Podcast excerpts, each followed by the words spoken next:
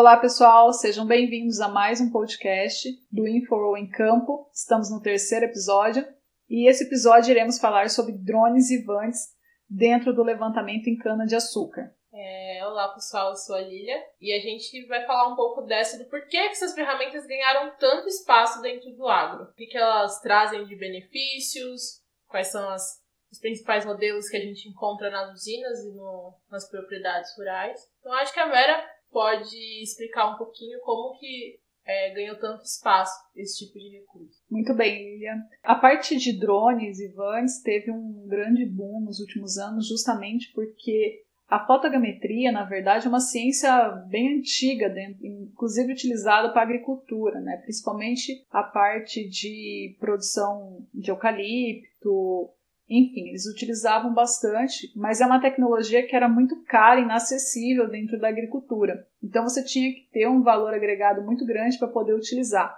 Eram feitas com aeronaves tripuladas. A partir do momento da tecnologia do drone do Vant chegar ao acesso para o produtor rural e os técnicos de campo, isso facilitou muito, porque hoje nós temos modelos aí super acessíveis um, alguns modelos bem em, de introdução que já fazem um trabalho bem interessante para a parte de fotogrametria e levantamento de imagens. Bom, é, hoje que a principal, quem domina aí o mercado de, de drones é a DJI, a chinesa. Então ela tem no mercado, a gente tem três modelos. O modelo mais simples, que é o Mavic 2 Pro, que é um, um modelo de entrada que a gente fala, que é o mais barato, mas que tem traz uma qualidade para você em relação a eficiência de trabalho, uma forma de pilotar. E a gente tem os mais, e aí a partir dele vai crescendo. A gente vai encontrando os mais top de linha. Eu já consigo fazer um mapa, Lilia, com, com esse modelo? Já, já consegue fazer um mapa assim. Você já tem um, uma qualidade muito boa ali a partir desse do Mavic 2 Pro. A partir do Mavic eu tenho o Phantom 4, que é o mais famoso. Assim, você encontra todo mundo que fala na usina ou já usava um Phantom 3 e está trocando para o Phantom 4. E a gente já tem aqueles que são maiores, mais.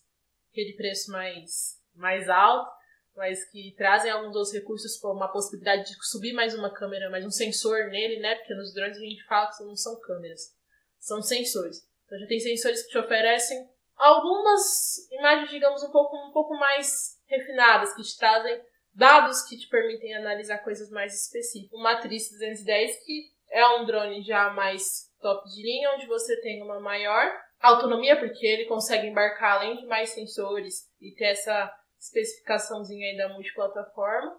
Você consegue pôr duas baterias e ele, comparado aos outros, você tem um pouco mais de, digamos assim, autonomia no trabalho no sentido de conseguir enfrentar algumas situações climáticas mais adversas, como uma garoinha mais grossa, tem um maior tempo de voo e consegue trabalhar com ele em alguns ambientes mais adversos. Do Phantom 4, a DJI, como é, é um dos mais usados na agricultura, mais conhecidos, ela já lançou, ela lançou duas. Ela tem três versões. A versão do V2, que foi trazida agora, que te possibilita fazer algumas imagens mais com qualidade HDMI. O RTK, que já te dá, você já consegue o drone com a base RTK para te permitir um referenciamento dessas imagens que você está coletando em campo. E o multispectral, esse foi feito especialmente para o agro, que traz um sensor de seis câmeras onde você consegue gerar imagens NDVI e trazer algumas uns dados aí mais apurados sobre a cultura. Muito bem, Lilia. E sobre os vantes, Lilia? Uh, hoje eu acredito que nós temos é, várias empresas oferecendo essa tecnologia também.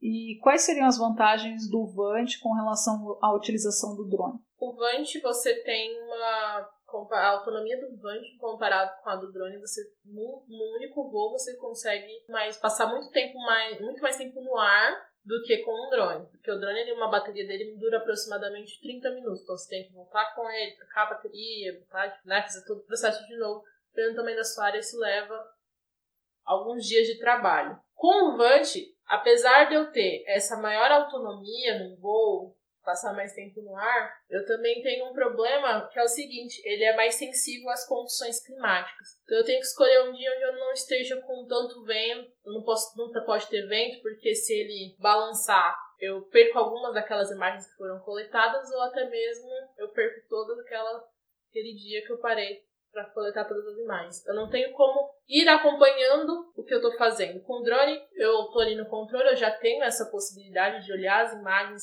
como tá ficando. Se acontecer alguma coisa lá e refazer, já tem essa mobilidade. Mas temos as qualidades das imagens é, são boas, tanto quanto as dos drones. Você consegue gerar ótimos resultados para levantamento de linhas, tanto quanto tendo um drone. Perfeito, Lili. Eu acho que isso é bem importante pontuar porque o drone, principalmente quando você precisa fazer um trabalho rápido, numa área pequena, com vento, um certo vento, ele é uma boa opção, porque ele mantém uma estabilidade bem melhor do que uma asa fixa, que seria o VANT.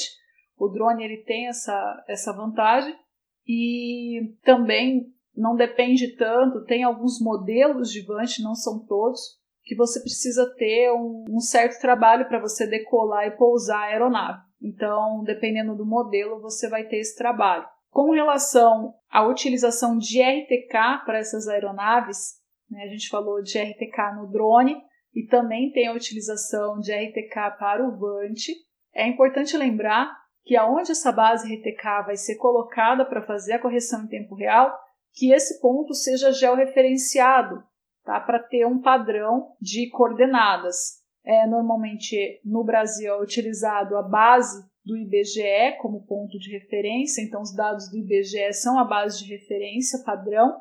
Isso é muito importante para as usinas, visto que se você mudar a sua fonte de padrão, Muitas vezes você quer utilizar, por exemplo, um tipo de sinal pago para fazer uma colheita e esse sinal pago tem, usa a fonte de referência do IBGE. Você quer fazer um levantamento para ter essas linhas, você pode ter aí um deslocamento na hora da colheita. Então é muito importante que esse levantamento esteja na mesma origem de dados georreferenciados, né, a mesma fonte de dados que vai ser utilizado para os equipamentos de agricultura agricultura de precisão que a gente falou no podcast passado. Então, isso é muito importante para ser lembrado. Além disso, Lilia, é, sem CRTK, qual seria a outra forma de você fazer esse georreferenciamento correto para quem não tem RTK? Bom, o mais usado é o método do ponto de controle. Então, eu tenho um gabaritozinho é, onde eu consiga fazer os pontos de amarração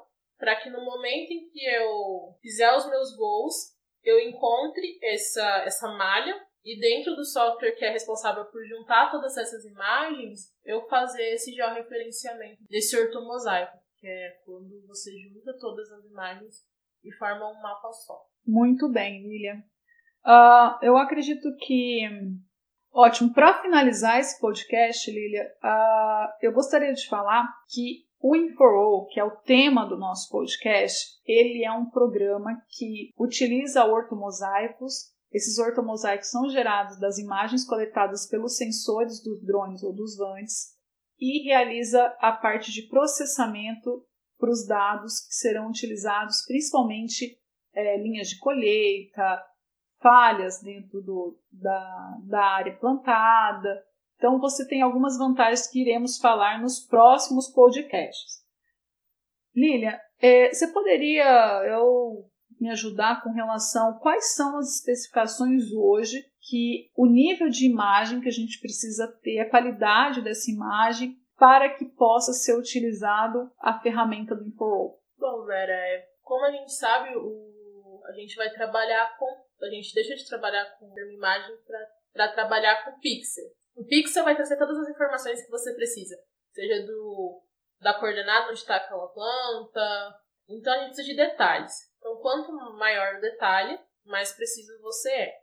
Então, a configuração que a gente fala é que sejam feitos voos com a cana na umidade em tamanho entre 50 centímetros e 1 metro, para que você tenha uma distinção visível aos olhos da linha de plantas com a entrelinha e que os pixels tenham tamanho de até 5 centímetros. Por que 5 centímetros? Porque eu consigo fazer a distinção das folhas. Então eu consigo ver certinho a folha ali para que ele consiga concentrar, para que ele consiga marcar aquele ponto, olhar falar tem uma planta, ele marca o ponto e assim ele forma uma nuvem 2D. Que o drone faz lá atrás do georreferenciamento, a gente faz uma nuvem de pontos em 3D. Quando você passa para o Infurro, ele faz uma 2D exclusivamente para marcar onde está aquela planta, para a gente poder gerar as linhas e assim, a partir das linhas, trazer todos os produtos que a gente vai estar mencionando aí nos próximos podcasts. Então é importante vocês se manterem acompanhando aí. Legal, pessoal, isso mesmo, acompanha aí. É, semanalmente iremos liberar os episódios. Agradeço aí a oportunidade de vocês nos ouvirem e tenham